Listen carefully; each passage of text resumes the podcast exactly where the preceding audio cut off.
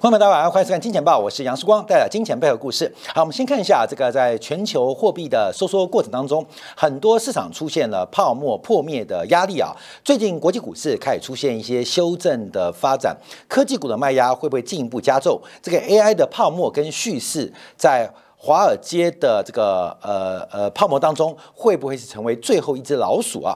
但我们先看到，在贵金属包括了一些珠宝市场当中，出现了一些转折的讯号。第一，我们看国际钻石的价格啊，根据国际钻石交易所所公开的数据，截至六月二七号今天为止啊，其包括了上海的钻石指数也是同样的发展，全球各个有这个交易钻石编列指数的，几乎都完全同向。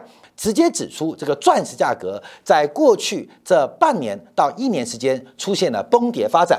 那这是成品钻，那还有原钻，原钻的价格跌幅也不轻。当然，成品钻石的价格指数在目前编制的过程当中，很明显看到，较过去一年以来跌幅高达百分之二四点四。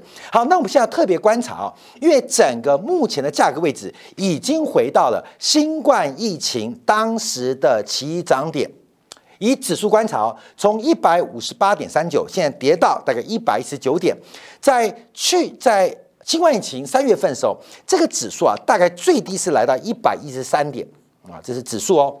大家注意，一百一十三点是一九九零年以来最低的位置，所以这个国际的成品钻基本上目前正在挑战近三十年的新低。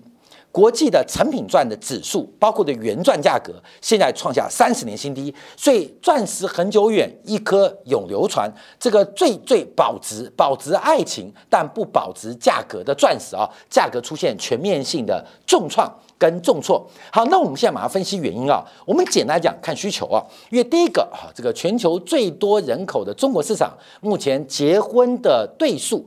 结婚登记的对数大幅度的下滑，我们很直观可以看到，钻石的需求正在用非常快的速度在下滑。或许加密货币对于情侣之间交换的吸引力，甚至超过了钻石。所以从需求层面观察，钻石价格的崩跌啊，需求坍塌是主要原因之一。那另外更重要的是整个人工的培育钻石，那。培育钻石目前的技术已经呃跟天然的钻石是完全可以相比你要，不管从硬度、折射率跟这个呃包括的色散，这个目前啊其实是分辨不出来的。那人工培育钻石的一个占全球钻石比例非常的夸张啊，就以二零二零年为例啊，全球的天然钻大概产量是一点一克拉，那。这个培育钻石大概是七百万克拉，大概是零点零七亿哈，所以培育钻石基本上之前大概只占全球钻石供应量的百分之六，可是按照目前培育钻石的增量，到二零二六年，培育钻石的供应量将会来到原钻的产量四分之一，大概会约莫接近百分之二十七。所以，我们看到培育钻石大量的产出，这个培育工艺的进步，使得个钻石厂的供给量出现了完全的暴增跟失控。那培育钻石的成本是非常低。那第二种地步啊，基本上现在天然钻的开采成本也在降低，可是培育钻石的成本比天然钻石的成本开成本可能甚至不到三分之一，所以使得整个供给的失控跟毛利率的一个。诱惑使得现在钻石的供给，呃，出现暴增。所以，我们看到，不管是钻石的供给，还是钻石的需求，都直接诱发一个长达半世纪的钻石的神话是否即将宣告结束跟破灭？那未来在这个培育钻石的成本进一步的这个低廉化。那钻石的价格会不会有进一步破底的危机？所以我们特别观察到，随着最新六月份价格正在回测三十年新低，而特别从供给面做关注啊，这个未来进一步破底的可能性可能越来越大。好，我们从钻石价格就要开始做衍生了，因为从这个国际钻石价格跟国际精品的股票价格要怎么比较？之前呢，LV 在上个月啊。这个 LV 的老板一度跻身全球前十大富豪，因为随着股价呃水涨船高，所以创办人的这个财富啊也随着股价市值的喷出，也是挤入全球前十大的这个富豪，甚至要挑战啊前三大富豪。那我们看到国际钻石价格跟以 LV 的价格为例啊，就出现了高度的正相关。可这个正相关在去年的第一季之后出现了背离。过去长期啊，钻石价格跟精品的价格啊，精品股的股价价格是正相关，所以我们看到 LV 的股价跟钻石成品钻的价格指数是正相关。直到去年的三月份，当时 LV 的股价跟成品钻价格指数几乎啊是在同一个月。之内见顶啊，也就是 LV 上一次高点是二零二二年的二月底，那成品钻的这个历史最高是在去年的三月七号啊，这个以周来做观察。可是随后啊，成品钻大跌，LV 的股价也跟着大跌。可是随着成品钻价格的失控，反而对于很多精品股来讲，出现了非常大的毛利益注。假如大家要买那个什么卡地亚的手表，就知道有镶钻的，哇，这个价格就是翻倍哈。那个镶不管是碎钻还是怎么钻，所以只要有镶钻啊，价格就翻倍哈。可是钻价格是崩跌的，那这些翻倍的售价就转化成国际精品公司的毛利。所以我们看到这一波的发展，钻石价格的崩跌。其实也直接反映在这些精品公司的股价表现上，所以 LV 的股价大涨，跟戴比尔斯的 ab 打毛利率啊，跟这个净利润基本上是完全负相关，成本大幅下滑，可是售价却因为镶钻的关系水涨船高，形成了一个巨大的毛利的错配啊。这个价格的错配，那我们就要观察啊，这个随着成品钻价格进一步下跌，会对于精品市场会不会有影响跟冲击，会不会有些打击？所以，我们再拿另外指标做观察，就是把黄金来做比较，因为黄金跟钻石啊都有一定的工业属性。都有一定的消费属性，可是更多的是金融属性，更多的是投资人的意识形态跟信仰啊。所以黄金的价格，包括了钻石价格，其他真正的价格跟价值的。呃，这个呃 gap 啊，这个缺口基本上是来自于你对它的信仰啊。黄金是历史货币的代言代名词，而钻石是情感交换的证据啊。所以这些的价格跟价值，我们指的价值是指的工业属性或消费属性，而它的价格其中包含大量的风险偏好，还有金融属性。所以我们看到黄金跟钻石这个。浅浅蓝色、浅紫色的，就是国际的这个橙钻的这个价格指数啊，就这个这个颜色。而黄金那就是黄色。那目前我们看到，随着价钻石价格崩底啊，这个黄金形成第三个高点的可能性越来越高。这就是我们在五月份。当时特别提醒我们的金铁杆的好朋友们啊，我们的金铁杆特别提，因为很多金铁杆说，世光你都没有给我们一些投资方向，所以我们在五月份的时候特别做一个节目，下半年要改变财富的一个机会，可能来自于黄金的大跌，可能呐。可能啊，那目前黄金啊，从我们当时观察的两千块之上，现在来到一千九百三十块附近，那会不会进一步下跌？除了有实质率的干扰之外，重要是有非常大的机会，因为这是个赌注。假如这个三个头正式成型，又有钻石价格的下跌配合，那黄金一旦三个头型的确认，那向下的可能性就是期望值就变得非常非常的大。这是我们五月份所。做的一个观察跟节目，假如你有高杠杆或是这个期货交易的话，钻石大概每跌七十块钱就会让你的本金翻倍啊！大家注意到高报酬，它当然有高风险。不要听到时光讲哇，在一个月之内可以赚一倍，你要注意到它背后的风险，它的风险很大哦。我还是提到风险，不是看对或做对你就很开心，而是要注意到背后风险。我要特别强调风险。跟利润绝对是匹配的，你会冒多大风险，就有可能有多大的风险的报酬跟溢价。但有多大的报酬率，你要注意到它背后的风险。所以，虽然我们是压住黄金的大波段，可能有向下的空间，可是你要注意风险。好，那再讲回来，因为我们看到钻石价格大跌，黄金价格大跌，在我们职业曲线的关注当中，它们就是整个职业曲线最远端的永不到期的商品，永不到期的资产，而永不到期的包括钻石，因为黄金没有很久远哦。钻石是目前所有人类物质文明当中象征最久远的一个资产嘛？因为呃，钻石很久远，一颗永流传嘛。黄金卖黄金没这样讲法，所以我们从整个职业曲线观察啊，这个第一个是报酬率啊，我们通常这样抓了，这个是呃这个呃报酬率，这是期限。那这边第一个是像这个债啊、棒啊、棒或票啊。啊，这个前面还有 note 票啊，这个还有，那再往前还有 cash 啊，基本上就是各式各样的市场。那往这边抓啊，这边从呃现金到票券到债券啊，这个债务凭证到股票啊，到股票啊，那再往后拉嘞，再往后拉那就是黄金啦，对不对？那再往后拉嘞，那不就是钻石吗？哥们，你懂意思吗？不就在这边了吗？所以，我们过去啊，在抓直曲线，只抓到这边，后面的没有。可是没有不代表不存在。假如你把后面抓下来，现在全球的这个直率曲线都在倒挂。我再强调哦，这边是报酬率，我们用 I 啊，用 I 来讲；这边是时间，我们用 date 呃 date 来来做个解读啊。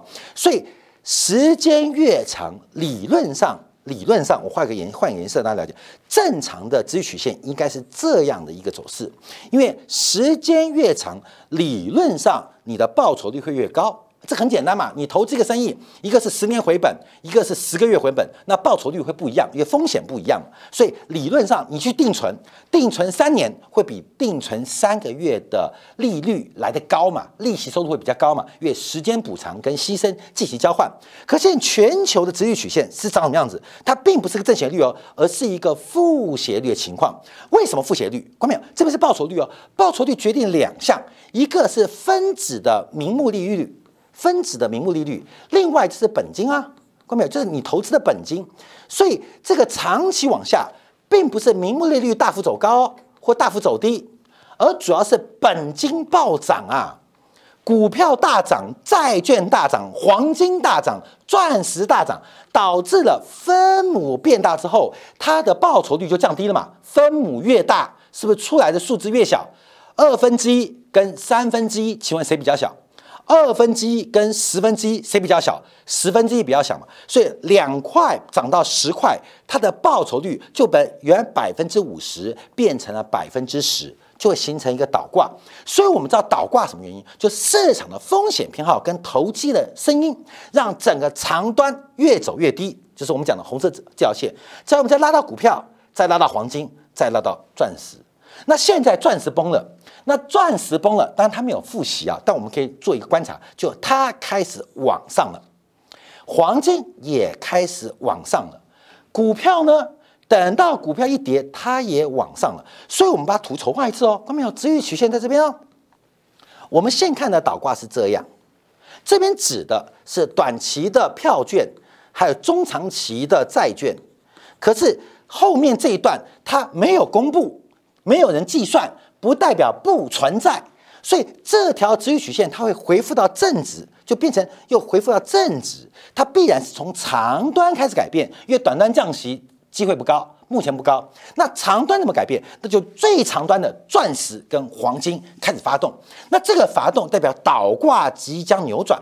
我们在去年这个时候啊，这个讲的好笑啊，因为我们赌这是戴维斯双杀啊，一年了。啊，一年了啊，很多人说时光你都不准。我们讲戴维双杀有个很重要的指标，就是直利率的倒挂结束。很抱歉的，我们并没有看到，没有预测到过去这一年竟然发生史上倒挂最深。倒挂最长的一个直率曲线的一个结构啊，这个没看到，当时没预测到，所以戴维斯双极从我昨天节目讲，从夏天等到秋天，秋天等到冬天，冬天等到春天，春天现在等到夏天了啊，这个还没发生，就是倒挂没有发生，倒挂没有结束。可现在从黄金、从钻石就有这个现象，所以我们特别观察，哎，可是有一个转机哦，我们一个是黄金，一个是成品钻，哎，还有一条线是往上攀的，哦这是日本珍珠的价格。日本珍珠的价格在近期是出现大幅度的攀升，尤其在今年以来啊，这个价格指数到去年哦，可是最近的这个珍珠价格越来越贵。我今天啊就打听了，问一下朋友，到底珍珠多贵？什么八厘八点啊，七点五 mini 的那个珍珠一串，然后他们就说：“世光，你猜多少钱？拍照给我看，你觉得多少钱？”我说：“三万八。”他世光，你不要开玩笑，那那么低？没有那么低啊？那七万七啊？没有。他说啊，在去年买，去年初买已经十五万八，现在要买一串七点五厘米的珍珠，呃，大概是个价格了，因为我是刚刚问一下啊，大概要二十五万到二十八万一串。也就是这个珍珠的价格，现在正在狂飙啊！珍珠的价格看样子快要追上钻石了，嗯，快要追上钻石了。钻珍珠价格大涨有两个原因，第一个气候因素啊，气候因素。我们看到主要受到这个呃养殖珍珠的产地啊，包括的像。阿古贝啊，这个遭到病毒感染大量死亡，所以这个贝类大量的死亡。那随着气候的变化，加上最近福岛准备要排出核废水，那珍珠未来价格会被水涨船高，最在狂飙？另外一个原因是日元的大幅贬值，导致了中国跟其他地区的光客疯狂的抢购日本的珍珠。所以两个原因啊，一个是供给面中断。另外是需求面的问题，随着日元的重贬，导致观光客疯抢，所以做这个人工钻的这个企业会不会哪天做人工珍珠啊？人工珠，我知道现在人工珍珠很多了，那人工珍珠基本上假可乱真的，那这个珍珠的。塑胶啊，珍珠的一些假货跟真货要区别，其实难度也蛮高的，一般看是看不出来的。你要非常有专业的眼光，跟钻石一样才分出来。但现在看珍珠价格狂飙，所以珍珠价格它是个特例啊。为什么特例？我们带出我们今天另外话题。我们从全面资曲线的观察，从钻石的崩跌、黄金的风险，再看啊资金曲线整个不可持续后的大修正的机会，再看到哎。珍珠，珍珠也是资产价格当中、资产品相当中永不到期的嘛？它大涨，那是不是会有特例啊？这特例，这个特例我们就要回来观察，是日元的贬值，日元的贬值。现在这个日元贬值刺激珍珠是一个很重要的推力，可日元贬值会发生什么事情？会不会倒过来杀害、杀死珍珠？杀死钻石，杀死黄金。在今天啊，呃，在昨天呢，日本这个财务省的副大臣啊，神田真人啊，神田真人表示，不排除用任何的方式来回应汇率的过度贬值啊，汇率过度贬值。那这一波啊，我们把日元看的是非常的准啊，这样非常准啊。所以，我们《金钱报》很多这个，那天大陆有一个大 V 啊，这个私讯我啊，就说，世光，其实我们在做这个投资当中啊，这个要做。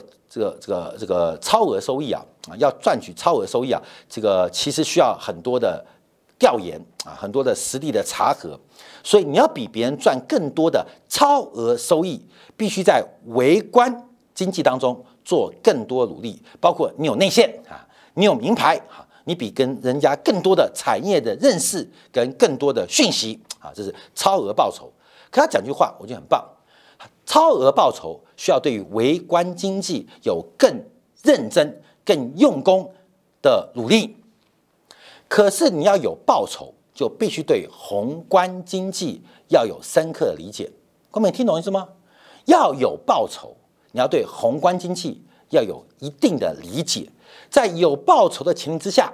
你才可能有超额报酬，这个就是你没有母鸡，怎么会有小鸡嘛？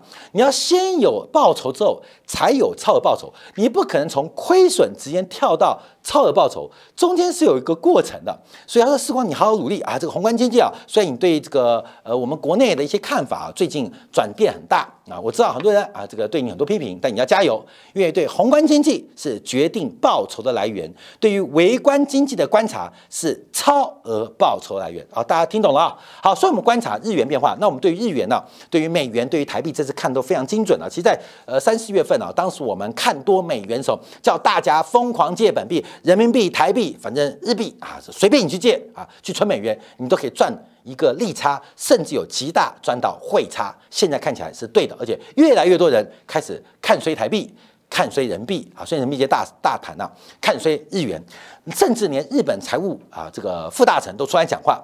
好，讲这个话我们叫做进一步解读啊，进一步解读，因为这个讲话可能会牵动其他的变化。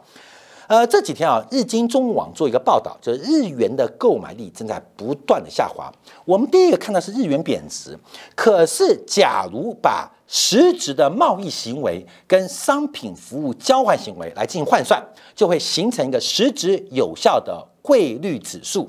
那这个实质有效的汇率指数就会跳脱日元对美元是一四七。还是一五一，还是一三八，还是一八五？就跟我们前期啊，我们说美元会转强，时光没有啊，美元指数还在一百零二点五啊，甚至一百零二点三呢，哪有转强？可是，呃，大家啊这是看指数啊，因为很少人做美元指数啊。但你实质操作，美元走强，美元走没有，美元没有走强，主要是被欧元压着。扣掉欧元，扣掉英镑之外，其全世界的货币对美元都在跌。美元，换句话说，除了对欧元、英镑之外，对全球的货币都在涨。所以，这个看美元指数看不出美元强势，可是以实质操作当中，我相信我们很多的好朋友们呢，这个掌握到这是美元的一个机会啊。好，我们看到那日元的贬值，不是你想象中看到的哦。哦，一四三点九，一四四，哦，离去年的一五一、一五二还很远。哎，讲到一五一点九六，我们要骄傲了。一五一点九六，因为我们在十月二十一号，这是十月二十一号，应该是礼拜，我记得是礼拜四还是礼拜五了？呃，礼拜五嘛。因为哇，这这集还在吗？还在吗？啊，你们去看一下去年十月二十号的节目，再去看一下去年十月二十一号的节目啊。因为十月二十号节目，我们说日元一百五十一，蝙蝠满足，隔天到一五一点九六，我认为。他满足就好啊，结果很给面子啊，在当天之后就崩了，美元对日元崩了，就是日元贬够了，美元涨够了，就转折了。当然，我们那时也配合台币的一个表现跟演出啊，这是我们看非常准。那在第一点一样嘛，我们在今年二月初一月底的时候，也跟他特别提醒到美元要转强，美元转强。好，各位朋友，不要拿一四三点九三跟一五一点九六比哦，因为假如套用实质有效汇指数，其日元已经创低了。也就是日本人拿日币能够买到国际的商品或服务越来越少，因为日元在贬值。相反的，我们去日本买东西越来越便宜。所以去年时候我们做个专题啊，这个专题还记得吗？就是日本的 AV 女优去香港卖淫嘛，对不对？你有没有注意到啊？观众注意啊！最近像 Me Too 的，我还直接讲，日本最近很多 AV 女优来台湾之后就退隐了。为什么把台湾当最后一站？日本那些 A V A 片女星呐，她退隐就退隐嘛，在日本退隐叫在关西退隐啊，在 Okinawa 退隐啊，在东京退隐啊，为什么来台湾退隐？各位懂吗？就是在台湾最后一站赚到的退休金啊，赚到退休金啊。这个之前有人找我做这生意啊，其实我兴趣很高啊，很高啊，不错的生意啊。就是日本 A V 女优来台湾表演，握手拍个照耶。可事实上啊，做别的生意好，所以日本 A V 女优都喜欢来台湾。然后现在还没去香港，来台湾赚到最笔退休金就退隐了。那为什么这种事情发生？其实本质不是日本 AV 女优要不要拍这个片，她要拍这个片也是为了她的收益。那为什么要在海外退休，是到香港进行非法活动？就是因为日本的日元贬值了嘛，所有人都是被利益驱动，所有的人都是被利益所引导，所以日元的贬值变成海外的消费者对于日本的商品跟服务购买力大幅增加。我们看今天一个新闻啊，就是台湾啊这个元大投信啊，即将在应该是下礼拜，下礼拜周末要募集投资日股的基金两百亿的额度。还没发行啊，基本上就被抢购一空。那大家看好日股的原因啊，第一个是日股最近很强，但最近拉回了。这个台湾一开始买，会不会买在最高点？大家注意风险。但更重要的是日元大幅的贬值。我有一个长辈啊，就很喜欢玩日元啊，之前是三点五比一啊，一比三点五了，然后就觉得哇，日元开始便宜了，一比四啊，就台币对日元一比四。后来一比四点二，一比四点二，哇，日元好便宜，到一比四点八。现在快要一比五了，各位懂吗？也越换越低啊！这个天天更便宜，每天创新低价，所以使得我们看到整个海外投资人对于日本的这个购买力，对日本资产或是它的产品或服务都有巨大的需求，所以那些欧巴上门就买日元，那些欧基上门就帮助日本 AV 女优退休啊，各位大家都很开心，对不对？都很开心啊，是吧？欧巴桑买了很多日元，觉得日本好便宜，去日本玩。那欧基上就买帮日本 AV 女优这个呃呃退出这种不良的事业，帮助她退休啊。基本上现在大家都这样干。好，我们看一下，那现在发生什么事情啊？第一，我们看一下日本的通胀啊。日本的通胀最新公布到五月份的数据啊，就是在上礼拜周末，其实有非常大的风险。假如不算。鲜食生鲜食品啊，它的年增率是三点二 percent，比四月份的三点五 percent 是来的低，可是比预期的三点一 percent 来的高。所以我们看到日本扣掉鲜食生鲜食品啊，它是年增率是三点二了，那预期是三点一了，预期是三点一了。那之前啊，这个上上个月是增加三点一、三点一、三点一，上面三点五嘛。好，关键这个数字还不重要，重要是什么？扣掉了鲜生鲜食品跟能源的话，它的年增率是四点一 percent。是四点一 percent 呢，日本的物价哦，四点一 percent 高不高？对我们来讲不高，对日本超级高，这已经创下了一九八一年以来的最高，这已经创下了一九八一年来最高。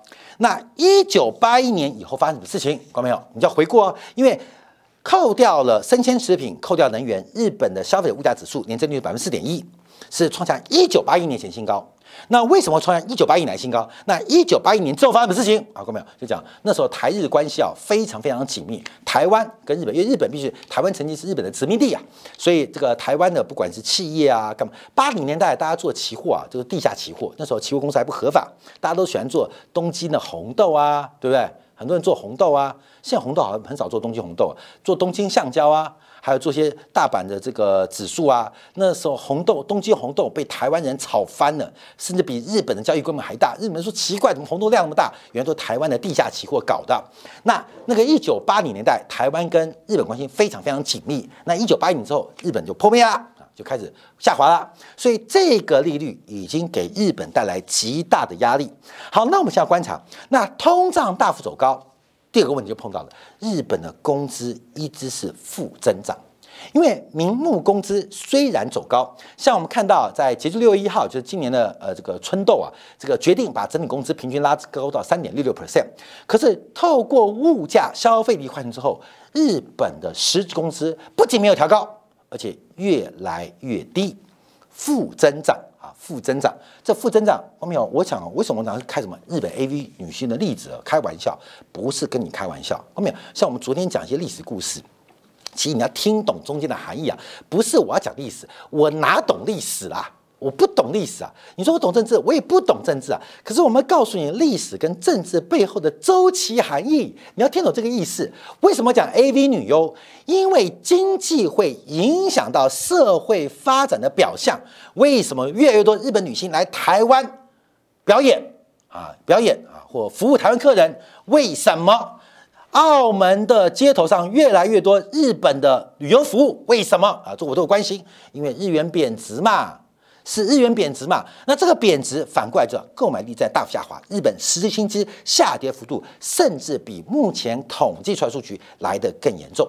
所以这时候变什么？名目工资会大幅走高啊！明目工资为了补偿物价上涨的速度，所以明目工资为了补偿通胀，那明目工资的增速恐怕会更强、更持续。那这个问题就会形成一个非常大的麻烦。就是日本的长期低迷物价可能要开始改变哦。日本长期的低物价，在整个东亚的供应链以制造逻辑，东亚的消费链当中以需求逻辑，我们观察，因为过去二十年日本的物价太高了，日本也太贵了。可现在很明白指出，其实日本的工资实质工资跟日本的消费其实不太贵耶。是光是一九九七年、九六年去北海道玩的。那时候好贵，你知道吗？嚯，动辄一个铜板就五百块日元，好贵哦！五百块日元好贵哦！啊，觉得花五百块好的，他们是铜板，现在觉得五百块铜板就跟台币五十块一样了，没什么感觉，你知道吗？那不是因为我们币值一样，而是消费力起来了。所以以前觉得哇，这个铜板，我不要说纸钞一万块纸钞，五百块铜板，时光去北海道玩的时候觉得好贵，现在觉得五百块铜板就一万块日元也不贵啊。那因为购买力开始改变了，所以。日本的长期通胀应该已经转向了，已经出现转折了。现在碰到一个最大的问题，就是日本央行出现了变化。在昨天呢，日本央行公布了上一次的利率会议记录，九位委员竟然有一个人开枪了，嗯，对吧？就日本央行里面的这个瓦格纳啊，开枪了啊，开枪了，开枪什么？认为 YCC 整个货币政策需要改变，因为伊尔科夫抗挫改变，就代表美日本的量化宽松即将进入终点。日本是零利率，量化宽松，YCC，只要 YCC 这次的改变，就代表量化宽松 QE 要接近终点。只要 QE 接近终点，那日本未来调整官方利率可能性就开增高。当然不会是今年，也不会是明年，可代表日本长期的利率结构会开始改变。那这刚好呼应到了神原真人讲到，不惜用一切的手段。来阻止日元单边贬单边贬值的走势。好，我们观察一下，因为日本央行现在碰到两个问题：第一个是物价走高，第二个是日本央行已经把子弹打完。什么叫子弹打完？就是控制市场利率是透过买进资产，买进什么资产？买进日本股市 ETF，买进日本的财政啊财政省发行的国债。而日本央行持有国债比例已经来到一个百分之五三的历史新高，已经把市场的交易量给抽干了。你知道这像什么？像台湾。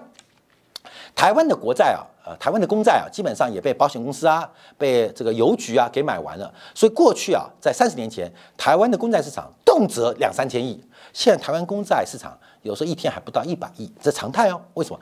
不是没有公债，而是公债都被关谷或邮局给吸干了。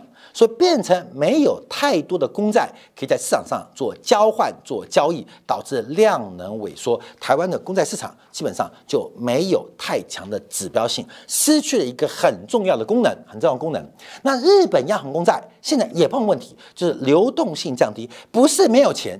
是没有东西可以来买跟卖，而市场的 big offer 的价差越拉越大，所以日本央行现在很痛苦，一个就买日本日股的 ETF，不然就买日本的国债。那继续买 ETF 就等于帮巴菲特抬轿。那 ETF 也买够多了，所以前一阵子不是说要把 ETF 发给日本年轻人吗？有这种讲法，因为之后发了之后才能再买嘛，这种 QE 才能进行下去。所以有两个问题，第一个是日本的物价结构改变，所以要 QE 的目标开始动摇。第二个是后面啊，这后面好，日元要继续 QE，没有工具跟媒介，快要不是马上，但快要耗尽了。所以第一个是 QE 的手段跟窗口逐渐的变小，第二个 QE 的目标也开始改变嘛。所以这个转折就很大。好，我们要观察，因为大家最注意到是全球央行最大的灰犀牛就是日本央行改变。YCC 的政策，耶克夫抗挫啊，耶克夫抗挫，改变这个政策。那目前很明显，橘色线的日本官方利率负的零点一，而这个长天期的这十年期国债现在零点五附近，就是日本十年期国债这 YCC 政策的一个控制的上缘区间。那会不会做出突破？那日本一旦结束紧缩，那就发生很特别变化哦。关面我们看到一个事情哦，日本的国债收益率。是高于官方利率的，美国的国债，美国的国债收益率是低于官方结构的，他们是一个对称关系哦，各位你懂了吗？它对称关系，所以他们的关系一旦出现一个改变，那会牵动全球的债券市场，所以我们看到最近钻石价格大跌。黄金价格三个高大头可能成立，两年准备大头成立，这都已预示这个市场的变化其实即将开始。大家注意这个风险随时发生。我要提到负利率不可持续，可是也持续了超过十二年，只不过在去年一次性买单，这个买单的结果让很多的保险公司出现了财务危机，甚至让台湾的老牌星光人寿。呃，这个出现了新的呃这个董事结构，原来的老板被换掉啊，所以我们看到不是不买单，只是时间未到。而直率倒挂问题，它不可能像负利率持续十二年，它能持续十二个月就已经很久了。这个直率倒挂一天。就等于负利率一年，你知道吗？天上一天，地上一年，所以倒挂的程度不可能长期持续，这是不可能发生持续，而它持续了。那现在就是倒数计时，我们永远要倒到哪那一天才知道，原来现在今天是倒数第八天，或现在是倒数第二十八天，不管是倒数二十八天还是倒数第八天，它的倒数都已经启动了。非要等到炸弹引爆那一天，我们才会知道原来今天是第几天啊！特别跟大家做分享。好，感谢大家记得收看。我们稍后再针对啊这个国际清算银行跟纽约美联储的主席啊开始放话，检讨过去，放眼未来，透出了什么样一个新的货币政策方向？休息片刻，马上回来。